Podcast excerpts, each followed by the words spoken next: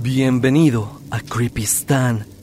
El día de hoy tenemos cuatro historias, cuatro relatos rescatados del grupo de Facebook donde ustedes pueden compartir sus experiencias paranormales.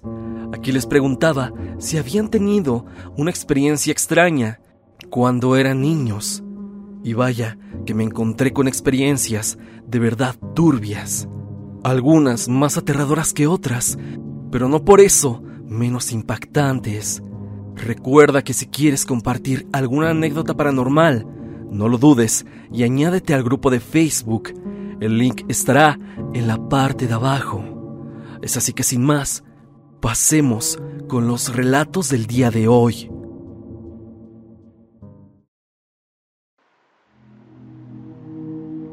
René Amador, a través del grupo de Facebook, nos comparte su experiencia. Entre 1982 y 1987 en México se transmitió El Tesoro del Saber, una mezcla entre Odisea Burbujas y Plaza Sésamo, con contenido educativo. Siempre lo veía a mis 5 o 6 años, aunque el personaje de la derecha de la imagen, un espantapájaros llamado Panfleto, la verdad, me daba mucho miedo. Una ocasión que veía la TV con mi amigo de la infancia, Rafa, pasó algo sumamente extraño y es que nosotros estábamos solos en la casa. Mis papás habían salido un rato y no había nadie más con nosotros. Recuerdo claramente que la imagen se distorsionó y Panfleto se nos quedaba viendo fijamente. Era algo raro, y es que mencionó mi nombre y el de Rafa y decía cosas sin sentido. Recuerdo vagamente algo sobre que teníamos que comer verduras o moriríamos. Sé que podría sonar gracioso escuchándolo ahora, pero siendo niño, esto de verdad nos aterraba.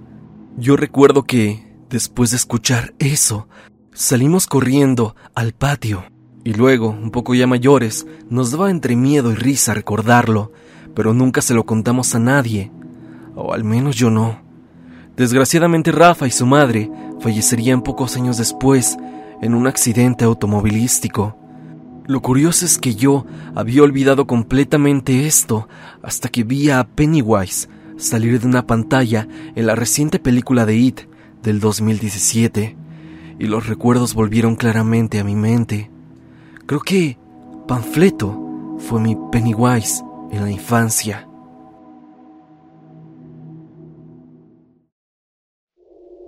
Jorge Herrera nos cuenta su historia. La siguiente anécdota es algo que no me explico aún. Se lo he contado solo a un amigo y a mi novia, personas a quienes les tengo muchísima confianza y sé que me creen, a pesar de cómo es que suena esto. Desde el vamos te voy a decir que esto suena como una creepypasta, ya que si yo lo escuchara en YouTube, pensaría lo mismo. Pero bueno, te contaré. Cuando iba a la secundaria, por eso del 2014, recuerdo que estaban muy de moda los videos del Rubius. Recuerdo que me mataba de risa un video suyo donde entraba a una pizzería y hacía muchas estupideces, así como pedirle comida a los clientes y joder a los trabajadores.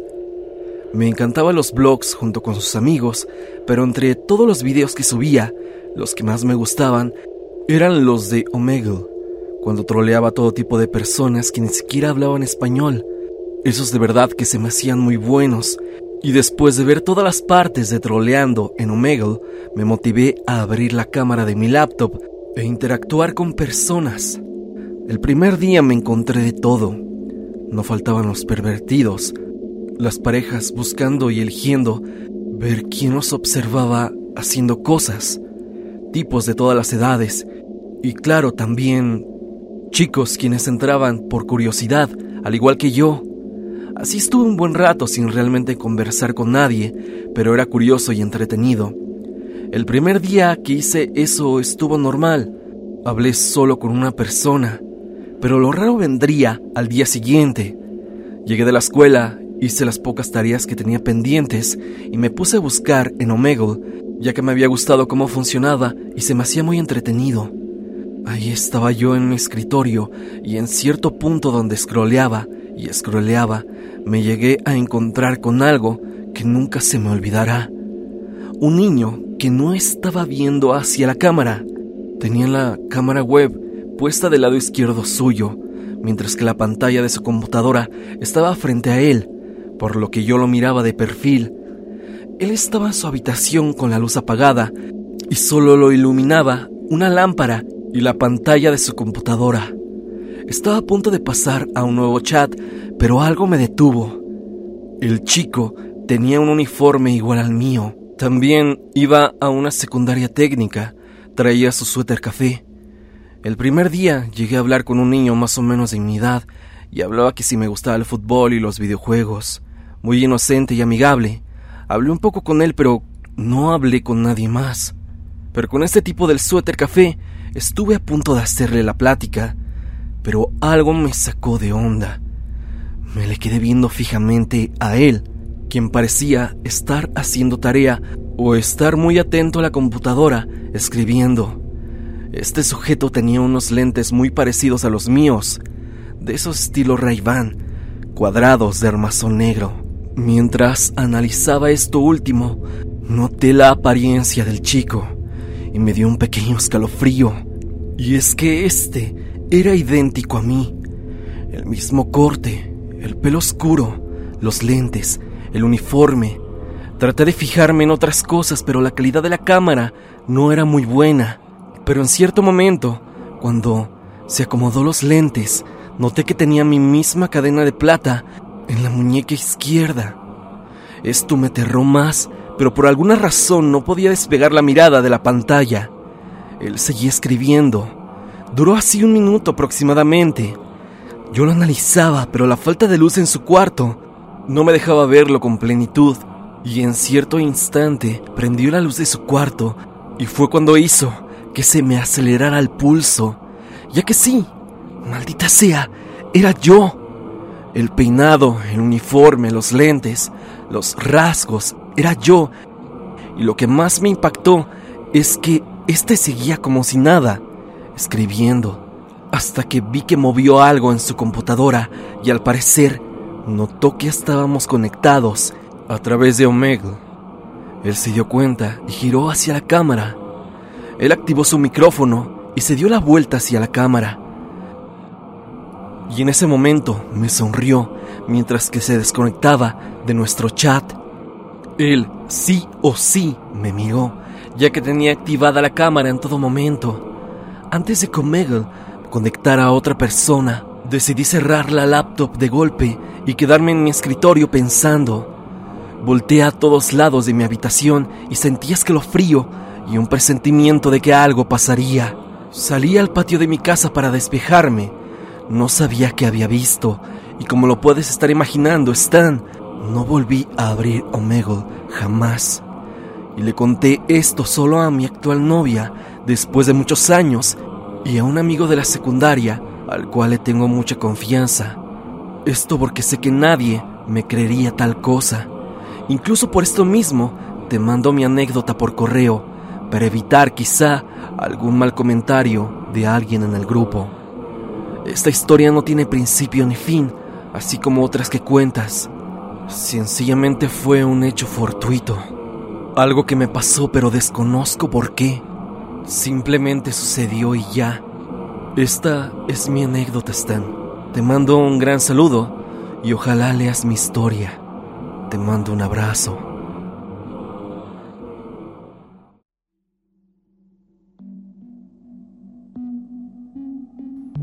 Diana Castro nos cuenta lo siguiente.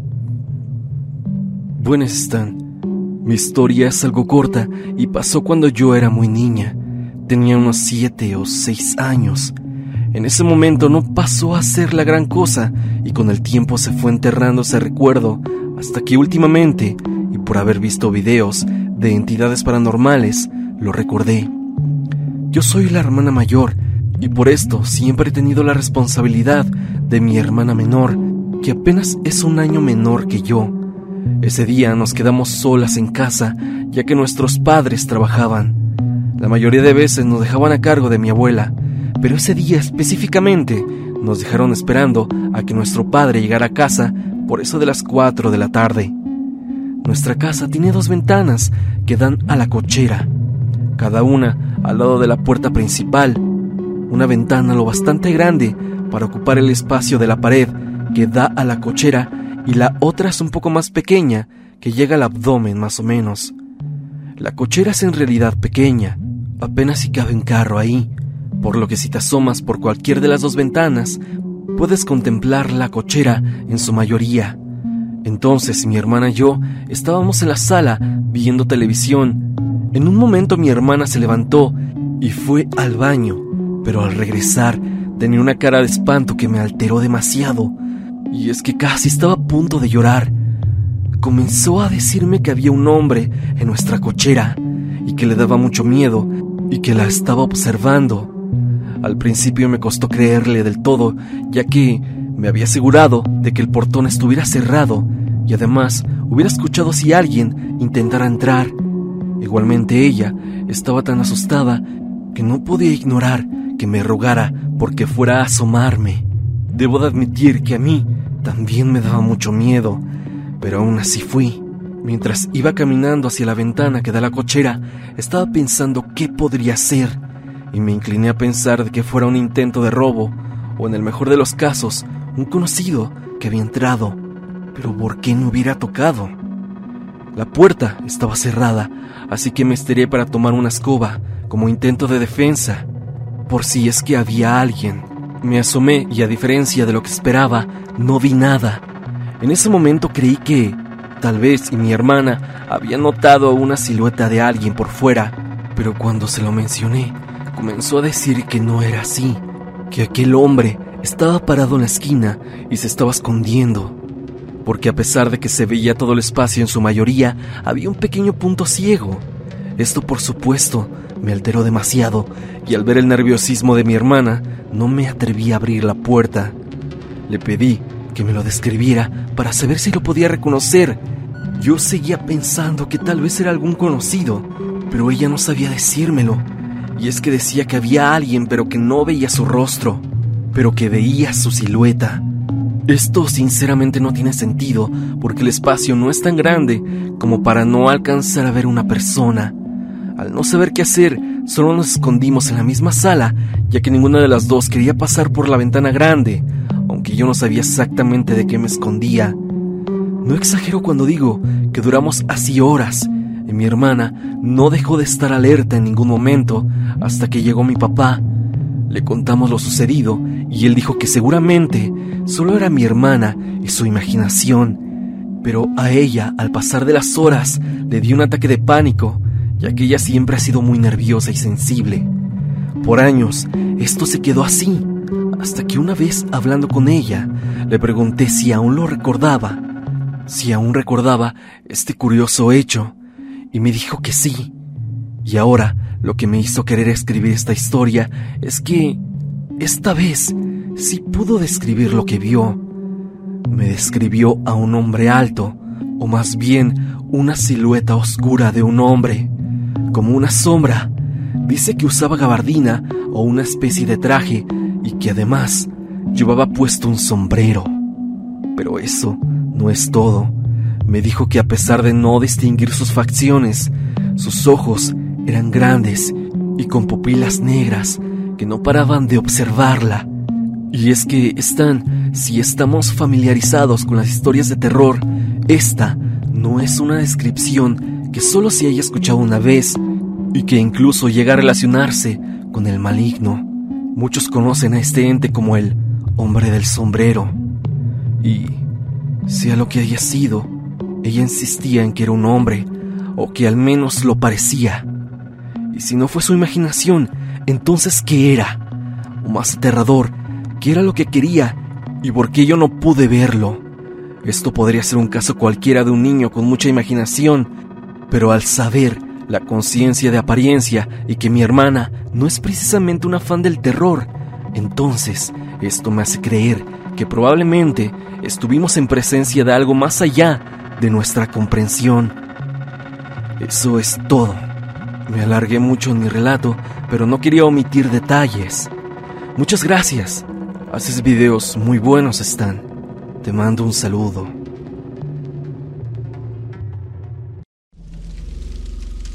Alex López nos cuenta.